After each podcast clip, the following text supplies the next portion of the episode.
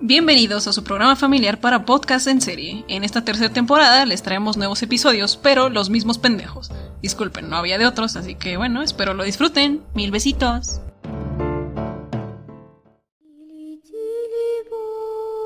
Закрой глаза скорее. Кто-то ходит за окном и стучится в двери. Como todos los lunes estás en Para Podcast en Serie, seas bienvenido y espero que disfrutes de este programa. Obviamente tienes que hacerlo. Señoras, señores, buenas noches. Nuevamente estamos una semana más aquí en su podcast eh, favorito, su podcast de lunes favorito, donde, bueno, tratamos de que todos ustedes empiecen su semana. Eh, si ustedes consideran que los lunes es horrible, eh, pues un poco menos horrible, ¿no? Empezar entre comillas, porque no lo subimos temprano, lo subimos ya hasta después de la tarde. ¿Sabes por qué? Hasta como a las más o menos 5 o 6 de la tarde. ¿Sabes por qué? Porque precisamente yo tengo la idea de que la mayoría de ustedes sale de sus oficinas o sale de sus trabajos y a lo mejor salen estresados o cansados o a lo mejor no les gusta su trabajo y pues quieren ir en el camino de regreso a casa, ya sea en el metro, en el camión, en el coche, en cualquier lugar donde tú viajes. Si viajas en helicóptero, pues seguro tienes mucho dinero, eh, patrocínanos. Este, pero tratamos de hacer un, un, poco de tu día menos aburrido y menos, este, menos, menos culero, ¿no? Que te distraigas un rato de regreso a casa con un poco de terror. En el episodio del día de hoy, señores, nos acompaña nuestro querido eh, Confi. Eh, para banda, para fans, ya lo despedimos porque pues prácticamente era muy rebelde, ¿no? No, no es cierto. Este, eh, Confi tiene algunas este, cuestiones personales por las cuales pues no pudo grabar hoy. Y pues ustedes dirían, ok, pudieron haber grabado un día distinto. sí, pero en esos días distintos donde se podía grabar era yo el que tenía algunas cuestiones por resolver. Entonces pues prácticamente por eso es, está, se está grabando solamente conmigo mismo, como era antes, a la vieja escuela, sin Confi, ¿no? Ya para el siguiente episodio, evidentemente ya va a estar Confi de regreso, obviamente, ya con más ánimos, con su aura y su positivismo siempre, que empieza con, con toda esa emoción que tal vez yo debería empezar, pero no me sale. Pero bueno, eh, próximamente, señores, eh, pues ya vamos a, como saben, vamos a tener el cierre de mes y va a haber un invitado, pero aún no decidimos quién. Así que bueno, el día de hoy, gente, ustedes bien saben que hay algunas cosas allá afuera que podríamos considerar un mito, una leyenda, o inclusive también podríamos llegar a considerar una especie de leyenda urbana. Sé que es una leyenda, pero digamos que una leyenda urbana. Podríamos decir inclusive muchas veces que estas mismas experiencias la han tenido varias personas, hay a lo mejor testigos, e inclusive podríamos decir que hay veces que rayan en la locura o la ficción. Pero sin duda son cosas y son historias que nos interesan mucho, son historias las cuales nos llenan de emoción, nos llegan a asustar un poco, y por qué no, nos llegan a entretener y seguramente nos llegan a pues básicamente atrapar nuestra atención fácilmente. E inclusive más de una vez yo he pensado que en algunas historias podría llegar a ser interesante una película. Así que bueno, en Japón, señores, obviamente también se tiene sus leyendas. Eh, de hecho, me parece que allá algunas criaturas les llaman yokais. Eh, no solo vamos a tener algunas especies de leyendas o historias eh, o leyendas urbanas, sino simplemente también vamos a tratar de algunos de los rituales más famosos que han existido o que existen y de esos rituales que podríamos considerar peligrosos, justamente por que pues ustedes saben, ¿no? Es básicamente invitar a un ente a tu casa, a un ser que no conoces de otro, de otro plano a tu casa, básicamente a que juegue contigo y a que te asuste, inclusive a veces que te dañe físicamente, pero esa es otra cosa. Así que bueno, eh, los yokais, como saben, básicamente es algo que así les llaman como a sus criaturas en Japón, o así se les ha catalogado. Y pues si bien ya tenemos algunas historias de aquí de, México y de Latinoamérica, algún críptido de Estados Unidos, justamente eh, Mothman, con, el que se abrió este podcast, em, también vamos a, a, expandirnos a otros países. Ya hemos hablado de los duendes. Fue una un episodio o unos episodios muy generales, obviamente nos falta todo lo que son las anécdotas de personas con duendes, porque hay mucha gente. Así que bueno, Eh, el día de hoy obviamente no solo vamos a hablar de esos rituales o de una sola leyenda o de una sola historia en específico, sino prácticamente son cinco historias que el día de hoy les vengo a narrar, les vengo a, a contar. Básicamente porque a mí me maman estas cosas, me encanta este pedo del terror y ustedes lo saben. Así que bueno, sin más preámbulo vamos a empezar con esta parte de la primera historia, la primera leyenda, la primera em, la primera parte, no sé, como quieran llamarles ustedes, ustedes son libres de, de, denominarlo como quieran. Así que bueno, el infierno de Tomino. Básicamente es una historia que vamos a, vamos a abrir este, este podcast, vamos a empezar a calentar el micrófono, aunque calentar el micrófono se escucha un poquito raro, pero vamos 5 minutos de grabación y ya estamos empezando, así que bueno. Kazuhiro eh, o Kazuhiro. No sé, también la pronunciación es horrible. Pero bueno, Kazuhiro nunca había dado crédito a las leyendas estúpidas que comentaban sus compañeros de clase. Eran niños impresionables y aficionados con las historias de terror. Una pandilla completa de inútiles. El último chiste que se traían entre manos era un poema antiguo que supuestamente maldecía a quien lo leía. El infierno de Tomino, fue escrito hace mucho tiempo, eh, le dijo Yamasaki. Yamasaki es, una, es uno de nuestros personajes que el día de hoy participa. Uno de los más tontos del grupito. Cosas horribles le han sucedido a, los que recitan este, este, este, este poema. Dicen que realmente es espantoso. ¿En serio? Kazuhiro no le representaba demasiada atención, prefería garabatear cosas en su cuaderno. El poema relata la historia de una persona llamada Tomino, la cual muere de manera espantosa y es arrastrada al infierno. El sufrimiento que parece allí, que hace que tengas pesadillas, por noches y noches enteras. Ah, sí, ¿y por qué no te atreves a leerlo tú, Kazuhiro? Si tan valiente te crees, te reto a que leas esta, esta historia. Obviamente lo retó este chico con una sonrisa maliciosa, es solo un tonto poema. Pues ahí tienes, búscalo en la biblioteca, recítalo para todos nosotros. ¿O qué pasa? ¿Tienes miedo? Si había, si había algo que Kazuhiro no soportaba, era que todos los cuentos tontos de que aquellos decían que eran reales. Era que los vieran también como un cobarde. Kazuhiro no, no le gustaba que lo vieran como un cobarde, era como una especie de mexicano cuando le dices puto si no lo haces. Así, algo así. Así que bueno, esa tarde durante el receso se dirigió a la biblioteca escoltado por Yamasaki y sus amigos. Se pusieron a buscar el libro de poemas y localizaron El infierno de Tomino, cuya página yacía extrañamente marcada. Venga, Kazuhiro, ponte a leerlo, le dijo Yamasaki, a ver si muy valiente. ¿Serás idiota? Mira que asustarte tanto por un poema de mierda le dijo Kazuhiro sonriendo arrogantemente y haciendo que el muchacho se sonrojara con furia. Kazuhiro empezó a leer en voz alta y a medida que avanzaba la lectura un sentimiento angustiante iba apoderándose de él. Pero como si no se pudiese despegar sus ojos de las palabras, Yamasaki y sus cómplices también se veían asustados, perturbados por el énfasis del joven que ponía en las palabras y la mirada aterrada que sus ojos eh, pues denotaba. La atmósfera pesada y se habían prácticamente la tensión, la, atmósfera y la tensión se habían apoderado de todo ese lugar. ¡Eh! Ya vale, Kazuhiro, no es gracioso, vámonos.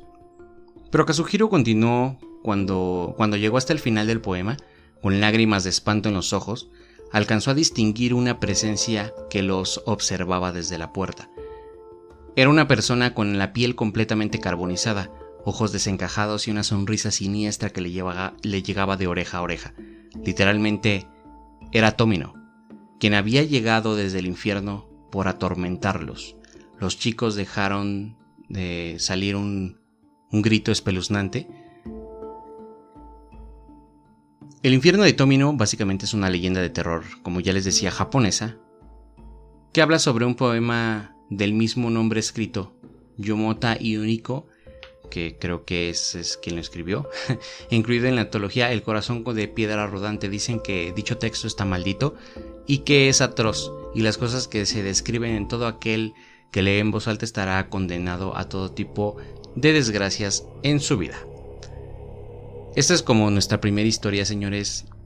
Eh, debo decir, la verdad es que esto, estas historias, en primera, como saben, tienen diálogos.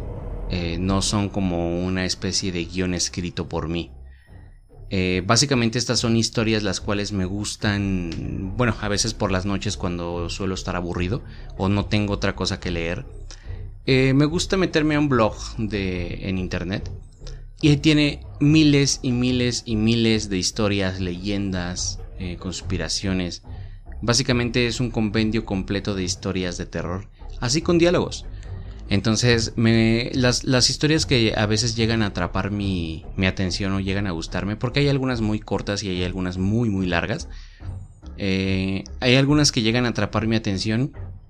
Básicamente, este, las guardo para posibles episodios así, ¿no? Episodios express, los cuales eh, a lo mejor sin, sin confi o a lo mejor un episodio el cual simplemente querramos platicar o leer historias, que tengamos algún invitado como pasó la anterior vez con, con mi amiga eh, Gaby, gordita, te quiero mucho, te extraño, espero que estés muy bien, de hecho te mando un saludo.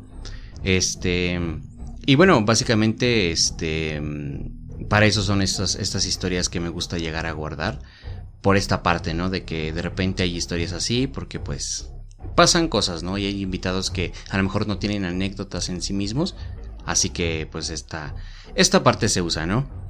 Pero bueno, El infierno de Tomino, si alguno de ustedes se anima a leer ese poema, dígame qué le pasa o bueno, tal vez cuéntenos por ahí en Facebook o en Instagram eh, qué es lo que le sucede, ¿no? O si es que les pasa algo. Así que pasando con la siguiente historia, vamos con Satoru Kun.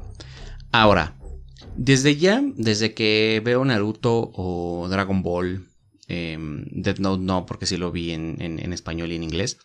Este, pero eh, ustedes saben que Naruto no está doblado completamente. Yo, yo sé que está desencajado el, el, comentario ahorita, va a agarrar sentido. Eh, Así que yo he notado que de repente hay, hay palabras que se agregan en un kun o san después del nombre de una persona. La verdad es que no sé, eh, no sé qué es eso, no sé si es como, como palabras de grado de respeto, eh, decir kun o san o ya no recuerdo, o chan también de, de repente dicen eso. Este, no sé qué, no sé qué signifiquen. Así que si uno de ustedes que ve anime o algo así, este, se entera o sabe de qué se trata esto, pues me encantaría que me, me explicaran o me dijeran qué pedo con eso, porque neta yo no sé, yo no sé qué pedo. Pero bueno, Satoru Kun. Era básicamente es un juego muy sencillo. Es usar un teléfono un teléfono distinto para llamarse a sí mismo. O sea, tienes otro teléfono para llamarte a ti mismo. Eh, creo que es claro, ¿no? Una vez que se pronuncian las palabras de la invocación, la magia comenzará. Shinji nunca. Shinji es como el vato de, Evangelion, ¿no? Este. Shinji nunca había considerado. Nunca se había considerado miedoso cuando se trataba sobre leyendas urbanas. Además, aquel momento necesitaba conocer respuestas. Ya saben, todo mundo tiene curiosidad y de repente, pues decide experimentar algunas cosas. De modo que se tomó en sus manos el teléfono de prepago que le había prestado uno de sus amigos, marcó cuidadosamente su propio número telefónico y esperó a que el aparato se pusiera en tono de marcar. Su smartphone no tardó en sonar en su bolsillo. Shinji lo sacó para contestar y mencionó las palabras de rigor para el ritual. Satoru-kun, Satoru-kun, por favor ven, Satoru-kun, Satoru-kun, por favor muéstrate ante mí. Satoru-kun, Satoru-kun, por favor respóndeme si estás ahí. Se quedó un segundo escuchando y luego rápidamente colgó su celular, y lo apagó. ahora solo quedaba esperar. Shinji nunca pensó que se vería involucrado en el juego aquel que fuera real o no. Últimamente las cosas no habían ido bien en su vida, sus padres acababan de separarse y no le pasaban más dinero. Para terminar de costear su último año de la Facultad de Leyes, tendría que, pues básicamente, trabajar. Esa es una carrera que cualquier modo nunca le había gustado. La había elegido por ser la opción más segura, pero como futuro abogado era mediocre y odiaba todo lo que tuviese que ver con los juzgados. La semana pasada el médico le había diagnosticado un tumor cancerígeno en el estómago, el cual no sabía si podría extirpar con éxito o no. No se lo había comentado a sus padres. Realmente la vida de, Shinji era se había quedado, perdón, en puntos suspensivos, a la espera de las peores noticias, sin que aún había algo, había algo que pudiera empeorar. De pronto su teléfono sonó y él sintió un escalofrío recordando que acababa de apagarlo. Con la mano temblorosa, perdón, lo tomó para contestar y antes de que pudiera pronunciar una palabra, una voz desconocida le habló del otro lado de la línea. Sonaba como un niño pequeño, pero tenía algo que lo hizo estremecerse. Te veo en tu habitación, dijo antes de colgar. Shinji contuvo la respiración cuando el aparato sonó de nuevo y la misma voz le volvió a hablar. Estoy cerca de ti. Tres, cuatro llamadas más le pusieron la carne de gallina. El espíritu se encontraba cerca, pero Shinji no veía a nadie. Contestó el teléfono sintiendo otro escalofrío. Estoy detrás de ti. Había llegado la hora y era el momento de hacer su pregunta. ¿Voy a morir? dijo. Sí, le contestaron. Shinji miró con horror por encima de su hombro y un rostro fantasmal le desvoló la insana sonrisa. Gritó con todas sus fuerzas, inundando de terror, inundado de terror, perdón, tomó por sorpresa a sus vecinos de su edificio pero cuando acudieron a su departamento no había rastro de él. Esta es una historia la cual, en primera, eh, me gustó un chingo por... Está culero que en primera pues tus padres no te, no te hagan caso, ¿no? En segunda, que te hayan diagnosticado algo culero, alguna enfermedad crónica la cual no sabrías si podrías o no solucionar. Y luego la parte de que solo lo hizo por curiosidad y desaparece así. Tal vez a lo mejor haya sido como la mejor opción de, de Shinji para irse de esta vida, o tal vez no. No lo sabremos. Pero Satoru Kun es una, como ya les dije, una leyenda urbana de Japón, de hecho más difundidas de dentro de Japón. Y esta misma cuenta que uno es capaz de invocar a un demonio sintiendo exactamente lo mismo, eh, siguiendo, perdón, exactamente el mismo procedimiento que les acabo de narrar. Así que, pues ya saben, ¿no? Ya, ya, ya saben. Este, si quieren hacer eso, eh, ahí tienen las palabras. Es algo bastante sencillo. Solo tienen que llamar a su teléfono. Y pues básicamente la magia comienza, ¿no? O el miedo.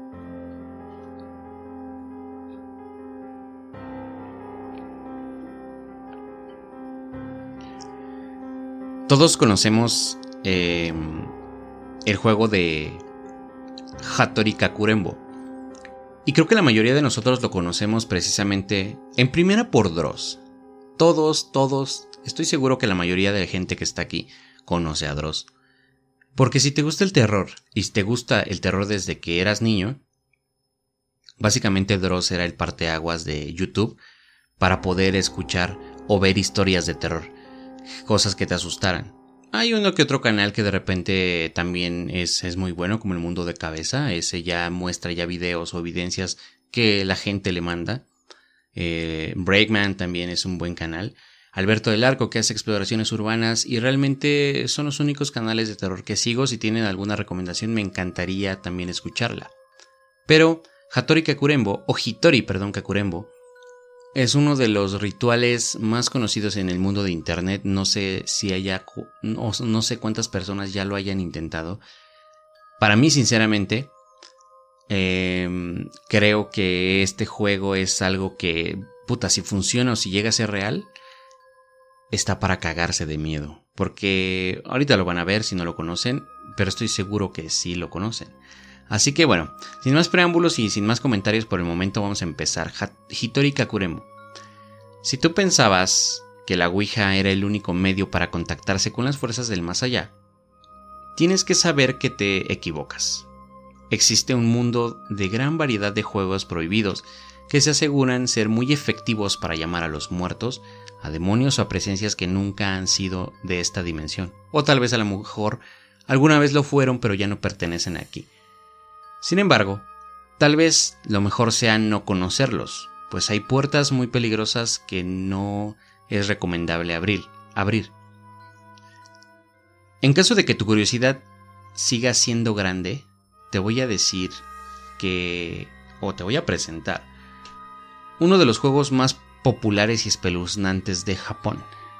Hitori Kakurembo es un ritual que te permite jugar a las escondidas con un espíritu. En la cultura nipona, es común creer que las almas de las personas que mueren no siempre pasan al plano espiritual, algunas se quedan vagando entre nosotros, a la esperanza de un cuerpo que puedan poseer, y normalmente no lo hacen con buenas intenciones. Esto es algo que yo ya había mencionado también anteriormente. No les dije que en la, en la cultura nipona haya sido así. Simple y sencillamente dije, yo creo que somos una energía la cual, cuando se muere la persona, no se va a otro plano, a veces se quedan aquí. Creo que em, este podcast inclusive no podría descubrir ni innovar, podríamos reunir, podría ser un compendio de a lo mejor preguntas y cuestiones las cuales nos pueden poner a pensar bastante a lo largo de, por supuesto, todo el podcast. Así que bueno, eh, regresando, los materiales que necesitas para efectuar el ritual son muy simples. Es arroz, un hilo rojo, un cuchillo, sal y agua. Lo más importante será tener un muñeco. Cualquiera que tengas en casa te puede servir en tanto, en tanto puedas sacarle pues el relleno. Esto es lo que vas a hacer. Antes de iniciar el juego, busca un lugar seguro en el que debas esconderte. Eh, esfuérzate por hallar un escondite difícil si vives en, si vives en México en una casa, eh, o en Ciudad de México en una casa de interés social, como esas tipo Infonavit, eh, dudo mucho que vayas a encontrar un buen escondite, a menos que tengas muebles que puedan ayudarte a esconderte. Si no, va a estar perro para que te escondas. Y eso podría ser este juego más terrorífico. Pero bueno. Una vez que tengas el muñeco, deberás dejar un vaso de agua con sal y eso va a ser como una manera de protección.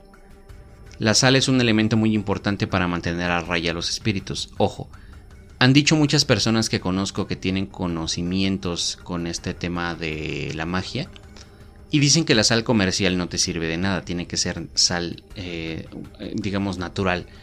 Eh, ¿Por qué? Porque ya estamos hablando de sal procesada. Entonces, para usar magia o para usar algún tipo de ritual se tienen que usar componentes naturales sin procesar cosas de la naturaleza. Es por eso que hay veces que en la mitología cuando nos muestran una bruja está recolectando plantitas o hierbas o hongos que ocupa justamente. Es algo, un dato ahí, un dato curioso. Toma el muñeco que elegiste y sácale todo el relleno para reemplazar con arroz. Después córtale las uñas y coloca, colócate dentro Perdón, colócalas dentro, no puedes colocarte dentro del muñeco. Coloca adentro este, tus uñas. Esto creará un vínculo entre el muñeco y tú y te garantizará que el juego eh, pues será más efectivo. Esperemos a que el ridículo este de la moto deje de pasar. Creo que ahí está bien. Debes, debes coserlo con hilo rojo y luego enredarlo en él, en el muñeco básicamente como si el hilo, el hilo rojo fueran sus venas, básicamente. A partir de aquí comienza la parte peligrosa de Hitori Kakurembo. Piensa dos veces si quieres seguir porque una vez que continúes no habrá marcha atrás. Espera que caiga la noche y asegúrate de estar completamente a solas en tu casa. Ve al baño y llena la tina, con agua suficiente para que puedas sumergir al muñeco. Si no tienes una bañera, bastará con una cubeta o cualquier otro recipiente que, en el que quepa. Sí, porque pues Latinoamérica muy poca gente tiene una bañera o una tina en el baño. A las 3 de la madrugada en punto, toma en tus manos al muñeco y nómbralo, con cualquier nombre menos el tuyo. Tendrás que repetir las siguientes palabras. Es mi turno. Pronuncias tres veces y luego di su nombre. Eh, el nombre que le elegiste, pues y coloca el muñeco en dentro de la bañera. Sal del baño y apaga todas las luces. Puedes tener una fuente de luz ligera como una lámpara pequeña o el televisor. Cuando regreses tendrás que tomar el juguete de nuevo y decirle, te encontré. Pronunciando nuevamente su nombre, agarra el cuchillo y apuñala al muñeco. Asegúrate de romper el hilo. Solo en ese momento lograrás liberar al espíritu que supuestamente ya debería estar dentro del muñeco. Ahora repite tres veces. Es tu turno. Y su nombre una vez más. Suéltalo y corre a esconderte. Y en este momento, si sabes qué es lo que va a suceder, te tendrías que preparar para vivir una de las experiencias más aterradoras de toda tu vida y por ningún motivo salgas sin precauciones. Recuerda que el muñeco tiene un nexo contigo y a partir de ese instante te estará buscando para regresarte lo mismo que tú le hiciste. No te va a poner en una bañera, tampoco te va a enredar en hilo rojo. Te va a apuñalar ese muñeco. No hagas ningún ruido por más cosas extrañas que escuches afuera, y créeme que las vas a escuchar. Puede ser el sonido de tu televisor encendiéndose y apagándose inexplicablemente. Pueden ser tus muebles arrastrándose y objetos que caen sin explicación aparente. También puedes llegar a oír unos pasos que te helarán la sangre. No importa lo que sea, debes resistir. Lo más que puedas, digo, por lo más que puedas, eh, quédate escondido sin que te encuentre, obviamente.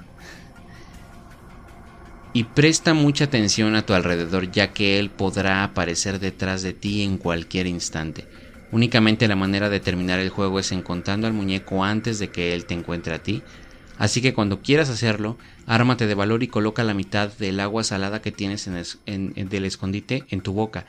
No la tragues ni la vayas a escupir. Ve al baño y comprobarás que el muñeco ha desaparecido. Lo que tienes que hacer ahora es hallarlo y vaciarle encima el agua que te queda en el vaso. Después suelta la que tienes en la boca en su cuerpo y di en voz alta Yo gané, yo gané, yo gané, seguido de su nombre. El paso final es recoger al muñeco, secarlo a la perfección y quemarlo para despedir al espíritu. Te aconsejo que jamás roces la sal de, eh, a todas partes de tu casa porque él anduvo, este, por las, por las cuales los lugares que él anduvo, pues aunque logres terminar el juego sentirás un ambiente pesado y muy raro en tu hogar. Puede que él siga rondando por ahí aunque ya no tenga el cuerpo mm, ni el poder para moverse dentro de un plano físico. Sin duda alguna, como ya te dije, Hitori Kakurembo es uno de los retos para los amantes del terror o lo paranormal y que puede o quiere poner a prueba sus resistencias, su nervio y su sentido común. Si buscas en internet podrás encontrar múltiples testimonios de gente que se ha atrevido a jugarlo por su cuenta. Ya sean algunos falsos o verdaderos, es innegable que la mayoría son aterradores, lo cual se debería quitarte las ganas de cualquiera a intentar este, este, este ritual. Aunque si eres valiente o no eres niña, este, como le dicen a los mexicanos, hazlo o eres puto. Este, obviamente sin tratar de ofender a la comunidad LGBT, claro está. Eh, si eres valiente, tal vez quieres averiguar por ti mismo cuán cierto es este juego. Yo personalmente yo no te recomiendo que lo juegues debido a que puede dejarte consecuencias pues muy peligrosas si llega a funcionar o tal vez psicológicas si tal vez te sugestionas lo suficiente. Te puede dejar encima pues unos que otros traumas y pues aunque lo más probable es que todo sea un engaño ten en cuenta que el miedo que provoca es en quien básicamente está jugando y por cómo se sugestione Finalmente tu decisión es tuya, si quieres jugarlo va a ser por tu responsabilidad. Y bueno, si sabiendo todo esto, si te atreves a hacer la invocación de Hitori Kakurembo, pues me avisas y me cuentas cómo te va. Después les pego un video eh, de Hitori Kakurembo. Eh, es que la verdad es que es. Como ustedes lo escuchan, es una historia bastante. o un ritual bastante. Mm, bastante peligroso.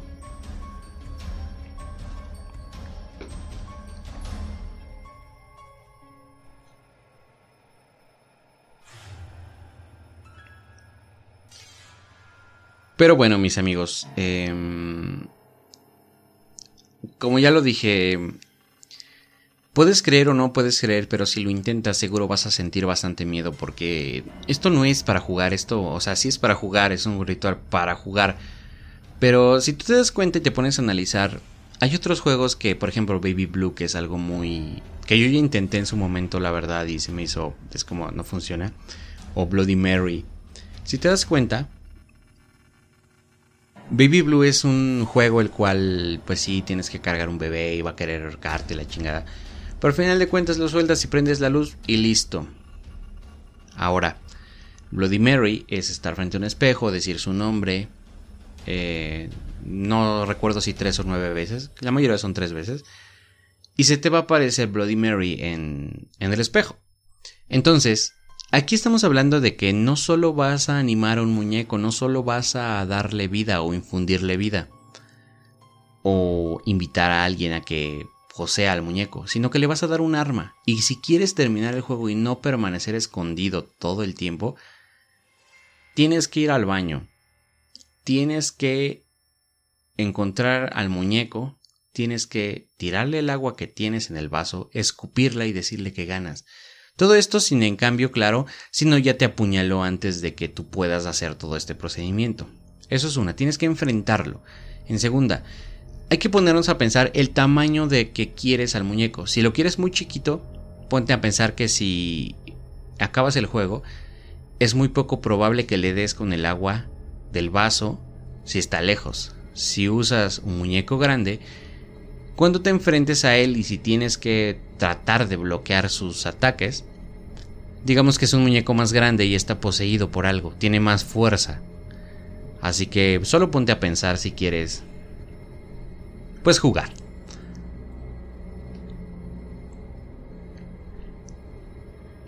Kagome Kagome. Un juego de terror obviamente también. Aquí mira. Este no es tan conocido como Hitori Kakurembo. Pero me parece que también da miedo. Dicen que en un bosquecillo remoto a la prefectura de Shimane, en Japón, yace un orfanato abandonado que durante la Segunda Guerra Mundial sirvió de albergue para varios niños huérfanos. Su presencia allí, sin embargo, no se debería a la, a la actitud desinteresada del gobierno. En realidad los científicos alemanes habían hecho un trato para poder experimentar con ellos en secreto en 1942. No podían hacerlo en Alemania pues temían a levantar sospechas y marchar la reputación de su país, como bueno ya saben, la mancharon en un momento, ¿no? Pero bueno, estos especialistas estaban convertidos, convencidos, perdón, de hacer este de haber encontrado el secreto para la inmortalidad en un área específica del cerebro, la cual designaron como interruptor mental. Cuando el interruptor, cuando el interruptor mental era extirpado de la cabeza de una persona, esta podría conllevarse, conservarse, perdón, joven para siempre y vivir de manera indefinida. Con motivo de extraerlo, todos los niños fueron sometidos a operaciones que les dejaron cicatrices en la cabeza. Algunos adultos, como vagabundos, gente sin hogar, eh, también pasaron por dicho procedimiento siendo encerrados en las cercanías porque pues obviamente no podían sobrevivir en el quirófano. Tras varios intentos para poder llevar a cabo las cirugías, los niños despertaban con las mismas... Ah, mi dedo. Despertaban de las mismas sin presentar modificaciones de ningún tipo de su personalidad aparentemente. Delante de los científicos se comportaban como chiquillos educados y tranquilos. Pero una vez que eran dejados a solas con sus cuidadores, las pesadillas comenzaban. Los pequeños eran huraños y agresivos, desafiantes y problemáticos. En todos los aspectos tomaban por costumbre jugar un popular juego llamado Kagome Kagome. Este juego, aunque todos los niños formaban un círculo tomándose de las manos, mientras uno de ellos se ubica al centro, me asustó ese claxon. A continuación, Mientras todos los demás están girando, tienen que mirarlo fijamente y tratar de asustarlo haciendo muecas y caras horribles. Si el chiquillo dentro se asusta, pierde. Cuando los chiquillos del orfanato se ponían a jugar Kagome Kagome, sus cuidadores juraban que los rostros se volvían demoníacos y sumamente perversos. Uno de ellos, al ser convencido por los pequeños y colocarse al centro, enloqueció de miedo al ver las carillas angelicales de los niños que eran distorsionadas y semblantes, con obviamente repletos aspectos de repleta, repletos de maldad. Aquello no podía ser natural en ningún ser humano, y lo más aterrador sobre ellos precisamente es que aunque no pudieras, se volverían eh, normales. Por dentro su forma de ser era como retorcida, y si uno les miraba con atención suficiente podría descubrir las cicatrices en su pelo que evidenciaban lo que les había ocurrido con, la estancia anterior en el quirófano. Muchos cuidadores renunciaron de manera inesperada debido a estas... Hay un mosquito aquí, perdón. Este... ¿De qué? Cuando... Ah, perdón, a ver, muchos cuidadores habían renunciado de manera inesperada debido a estas, estas criaturas, estos niños malévolos. Cuando la guerra concluyó, todos los trabajadores del orfanato abandonaron la institución de inmediato. Jamás se supo qué ocurrió con los niños y si fueron reubicados de alguna u otra casa hogar. O pues a lo mejor a, lo mejor fueron adoptados. Hay quienes dicen que hasta el día de hoy siguen viviendo allí, nunca envejecen y causan experimentos eh, a los que fueron como sometidos. Pero hace mucho tiempo que dejaron de ser niños, si te atreves a jugar con ellos debes tener cuidado de mantener la compostura. Puede que pierdas la cabeza al ver lo que realmente son. A ver. De hecho hay una película que se llama La cabaña del terror.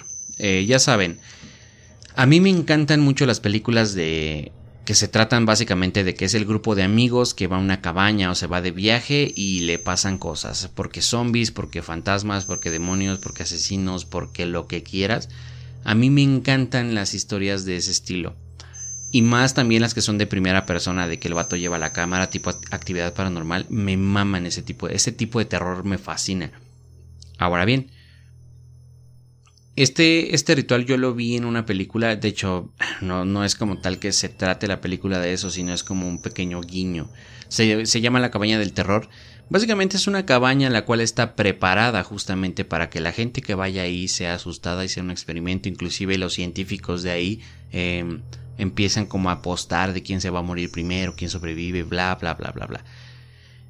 De hecho, me parece, si no me equivoco, no, no sale él. Olvidan ese comentario. Así que hay una escena donde dice, no, es que en Japón les fue bien. Y hay una escena donde todos están tomados de las manos y en medio hay un niño y están jugando de ese pedo. Obviamente pues ahí ya también tienen a una niña poseída, hay una niña poseída en el salón de clases ahí tratando de matar a todo mundo.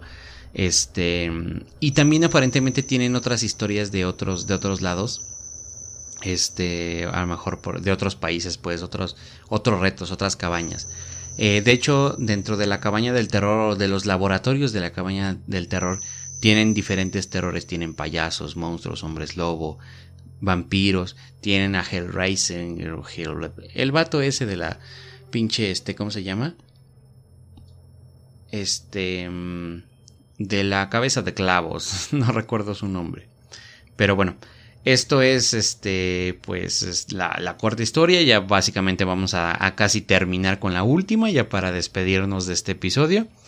A mí me han gustado, no sé ustedes, espero que próximamente ya me manden sus historias igual porque ya se va a sacar un, un, episodio de anécdotas en serie. Tal vez este, este episodio de hoy lo reemplace porque ya solo sigue otro episodio eh, que igual va a estar interesante y el invitado. Gosu, que básicamente significa cabeza de vaca. Existe una leyenda urbana en Japón conocida como Gosu, que quiere decir, como ya dije, cabeza de vaca. Esta historia es tan aterradora, tan perturbadora. Yo creo que, a ver, antes de continuar, hay que aceptar que la palabra perturbador ya pertenece a Dross. O sea, Dross, el perturbador o terrorífico, es decir, Dross. Así de sencillo. Yo sí que con el permiso no autorizado de Dross voy a utilizar la palabra perturbador. Así que bueno. Como ya dije, esta es una historia perturbadora que todo aquel que escucha sumamente... perdón. que todo aquel que la escucha se sume en un trance total de pánico al grado de que luego de despertar es incapaz de recordar nada de lo que escuchó. Es por eso que se dice que nadie conoce bien la historia, nadie puede contarla de manera correcta, ya que su nivel de miedo es tan grande que podía dejarte sin dormir durante varias noches. Aunque de vez en cuando aparece alguien dispuesto a intentar contarla. Los alumnos de la escuela primaria de Tokio se dirigían en medio de la noche a una excursión que iban a tener al campo típico, un viaje estudiantil, con los niños para que se divirtieran. Pueden estar en las afueras, armar casas de campaña, hacer fogatas, todo bajo supervisión de sus maestros y con previa, autorización de sus padres. El cielo estaba oscuro y el autobús escolar se desplazaba por la carretera mientras los niños armaban un escándalo y no se podían estar quietos y el conductor estaba a punto de perder la cabeza. Por eso fue que el profesor de clase, el señor Aoyama, sugirió a los muchachos que se, se contaran cuentas de terror, perdón. Es por eso que... Es por lo menos que básicamente así los mantendría controlados en sus asientos. Todos los estudiantes aceptaron con agrado la idea y le pidieron a su maestro que él comenzara. ¿Alguna vez han escuchado la historia de Gosu? preguntó Aoyama sospechosamente. Los chicos miraron entre sí, o se miraron entre sí, perdón, y los unos a los otros, sin que nadie respondiera afirmativamente, Aoyama prosiguió y se dio por satisfecho. Pues bien, esta noche les voy a contar esta leyenda tan mórbida, tan oscura que no todo el mundo conoce. Pero una vez que la hayan escuchado les aseguro que no podrán dormir esta noche. Aoyama comenzó a contar su historia ante la mirada atenta de todos los niños. De repente no se escuchaba un solo ruido en el autobús, ni el más mínimo susurro, pero conforme la leyenda avanzaba un sentimiento de angustia empezó a hacerse palpable entre los niños. Aquel le suplicó a Aoyama que se detuviera, que no, no, no quería escuchar más la historia, pero él no lo hizo. Cuando los demás niños, con lágrimas en los ojos y gemidos de miedo, le pidieron que parara, el hombre no se dio cuenta, perdón, no se dio por enterado, y estaba tan inmerso en la historia, tan desbordado por lo que contaba que su lengua parecía moverse por sí sola.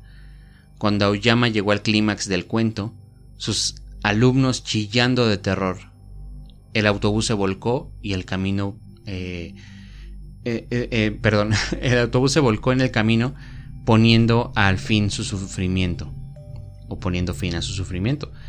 Las autoridades se encontraron en el transporte escolar en la mañana siguiente y Aoyama estaba inconsciente y sus pupilos en trance. Expulsando espuma por la boca, se los llevó inmediatamente al hospital y solo recordaban el sentido hasta horas después. O sea, perdón, recobraron el sentido Ninguno de ellos recordaba la historia de Gosu y honestamente era mejor que no lo hicieran. Ahora ustedes se preguntarán, Gosu, Gosu, ¿por qué es tan, tan mórbida la historia? ¿Por qué es una, una historia tan, tan, tan perra? Gosu también tiene una película, de hecho, eh, es del 2003, ya saben, Terror Crimen. Em, pero Gosu es una, como ya les dije, una leyenda japonesa que es de, la cabeza de vaca. Quisieran escuchar la leyenda, la verdad es que em, es que se las quisiera contar en este momento. Este, em, pero también al mismo tiempo me encantaría este, pues no sé, mira, a ver, vamos a Vamos a ver si. Vamos a ver cuánto tiempo tenemos en el, en el reloj. Tenemos 43 minutos. No sé si contarle la historia o dejarlos con ganas de escuchar la historia de Gosu. Em, pero creo que la decisión va a ser que no se las voy a contar el día de hoy. Vamos a dejarlo para un episodio siguiente del podcast. No hablar de esta, de, este, de esta historia que le pasó a estos alumnos, sino hablar de la historia en general. Mientras, pues si quieren pueden ver la película Gosu, así se llama, G-O-Z-U. Y bueno, eh, antes como tal de terminar este episodio les quiero decir una cosa. Eh, esto, esto ya se está tomando como tal ya más en serio y va a haber de repente episodios así que me van a escuchar a mí nada más o a Confi nada más también, ¿por qué no? Este, justamente porque de repente los tiempos están un poquito complicados. Yo sé que a ustedes no les importa ni mucho menos, pero pues recuerden que este, este proyecto se financia de mi bolsillo y bueno, en este caso ya próximamente también desde Confi. Así que pues prácticamente eso es todo lo que quería decirles que eh, se está tomando como tal ya, ya más profesional, ya más, más en serio este, este podcast, no porque no me lo tomaba en serio desde el principio, sino precisamente porque ahora vamos más en serio. Eh, entonces, pues no sé, señores, eh, antes de despedirme, consejo chingón, únicamente les quiero decir que no juzguen a la gente por su apariencia, ¿ok? Eh, y eso es algo que mucha gente o muchas veces seguro ya escucharon por sus abuelos, por sus padres, maestros o personas mayores, pero es alguna realidad. ¿Saben por qué? Como ustedes saben, si me siguen en Instagram, yo tengo el cuerpo no repleto de tatuajes, pero sí tengo bastantes. Y próximamente quiero más. Así que, pues de repente uno cuando va con playera de mangas cortas, la gente usualmente se queda viendo raro. De hecho, es rarísimo que lleguen a hacer eso, ¿sabes? Porque creo que ya es más aceptado el tema de los tatuajes hoy en día. Pero hay uno que otro imbécil que se siente superior solamente por portar un saco. Cuando simplemente podemos decir que él simplemente por portar un saco, seguramente es esclavo de algún lugar y cumple con algún horario. Y él cree que es poderoso es chingón. ¿Sabes por qué? Porque yo ya estuve en esos zapatos, así que es, es muy pendejo. Así que señores, no juzguen a la gente por su apariencia, no digan nada, nada. Incluso también vi un video en internet apenas de una morrilla. Ustedes saben cómo está el pedo con, con, con la delincuencia en México y también cómo está el movimiento feminista para proteger a las mujeres. Que bueno, si bien yo no estoy de acuerdo con muchas de sus ideas o muchos de sus integrantes dentro de su em, manifiesto, su, su, su no sé cómo llamarlo, su grupo de feministas, estoy de acuerdo con él, hay que proteger a las morras, hay que, hay que cuidar, hay que, hay que defender de ser necesario. Así que bueno, vi un video justamente donde una morrilla iba, iba, en, iba en una banqueta. Y estaba la banda, pues ya sabes, ¿no? La banda pobre pero trabajadora, o a lo mejor no, no precisamente pobre, tal vez yo soy el único pobre, eh, pero trabajador. Pero bueno, la banda trabajadora, güey, estaba, estaba pues, eh, pues trabajando, es normal, ¿no? Estaba echando mezcla, güey, estaba acá con la pala y, el cemento y la arena y todo y el agua. Yo, yo lo sé porque yo también lo viví, es pesado esa, esa chamba. Así que estaba trabajando normal y esta, esta chavilla pues se desconfió, ¿no? Digamos, ok, sí, su aspecto no es como el más amable, o están trabajando, obviamente tienen ropa vieja y están sucios porque están trabajando. Así que bueno, ella lo único que procedió a hacer es cambiarse de acera y una camioneta iba pasando. De hecho, cuando la vieron se frenaron y empezaron a tirar reversa. La morra inocentemente pensando que la, le iban a ayudar. No se escucha el diálogo, pero quiero imaginarme que sí es así. Este. Por esta parte, pues únicamente lo que sucedió es que le empezaron a jalar y tratar de subir a la camioneta. Así que los albañiles aún no se habían dado cuenta, te digo la banda trabajadora, no se habían dado cuenta hasta que la morra empezó a gritar. Entonces fue cuando ya estos tres, tres tipos tres buenos hombres eh, fueron a, su ayuda, la salvaron y esos carnales que estaban dentro de la camioneta, dudo, mm, desconozco cuántos eran, pero el video decía que estaban en prisión o al menos estaban detenidos, no sé si ya los juzgaron o qué onda. Y yo creo que ese día esta niña aprendió una gran lección, aprendió que no debes juzgar a la gente por su apariencia. Y yo aquí te lo quiero decir igual, no juzgues a la gente por su apariencia. Aquí el tema de los tatuajes simplemente porque me emputó que ese pendejo nada más estuviera viendo así como, ah, soy más verga. Eh, cuando obviamente no. Este, y en segunda, para que ustedes no sean así de pendejos o de cretinos. Eh, despuésito, despuésito ya les iré dando más consejillos así de la vida. Este, no es porque yo tenga mucha experiencia ni, ni sea el sujeto más amable, pero pero pues si puedo aportarles un poquito a sus vidas después del entretenimiento, pues evidentemente lo voy a hacer. Así que señoras, señores, para banda, para niñas o para niños. No, eso ya está bien pendejo, ¿no? Este, para banda, eh, nada más les quiero desear que tengan una excelente tarde, que hayan tenido un buen lunes, si es que lo estás escuchando luego, luego que lo subí. Y pues bueno, el siguiente episodio, el siguiente lunes ya vamos a tener al buen Confi. Este, otra vez con su, con su manera tan, tan, tan efusiva y tan alegre de ser. Eh, hermano, pues este, este, sé que estás escuchando esto, güey. Espero que estés ya todo bien, que ya todo esté jalando mejor en cuanto a tus asuntos personales. Y pues ya el siguiente episodio aquí andamos y aquí seguimos, carnal. Y pues te mando un abrazo. Y a todos ustedes también los quiero mucho. Como ya he dicho, siempre somos pocos, pero seremos más. Y si, y si comparten el episodio, pues evidentemente vamos a ser más. Así que, pues nada, señores, señoras, para banda. Que descansen el día de hoy, que les haya gustado este pedo y pues seguimos, seguimos dándole, ¿no? Hasta luego. O adiós. Bueno, ese ha sido el capítulo por hoy. Nos vemos hasta la próxima. Bye bye.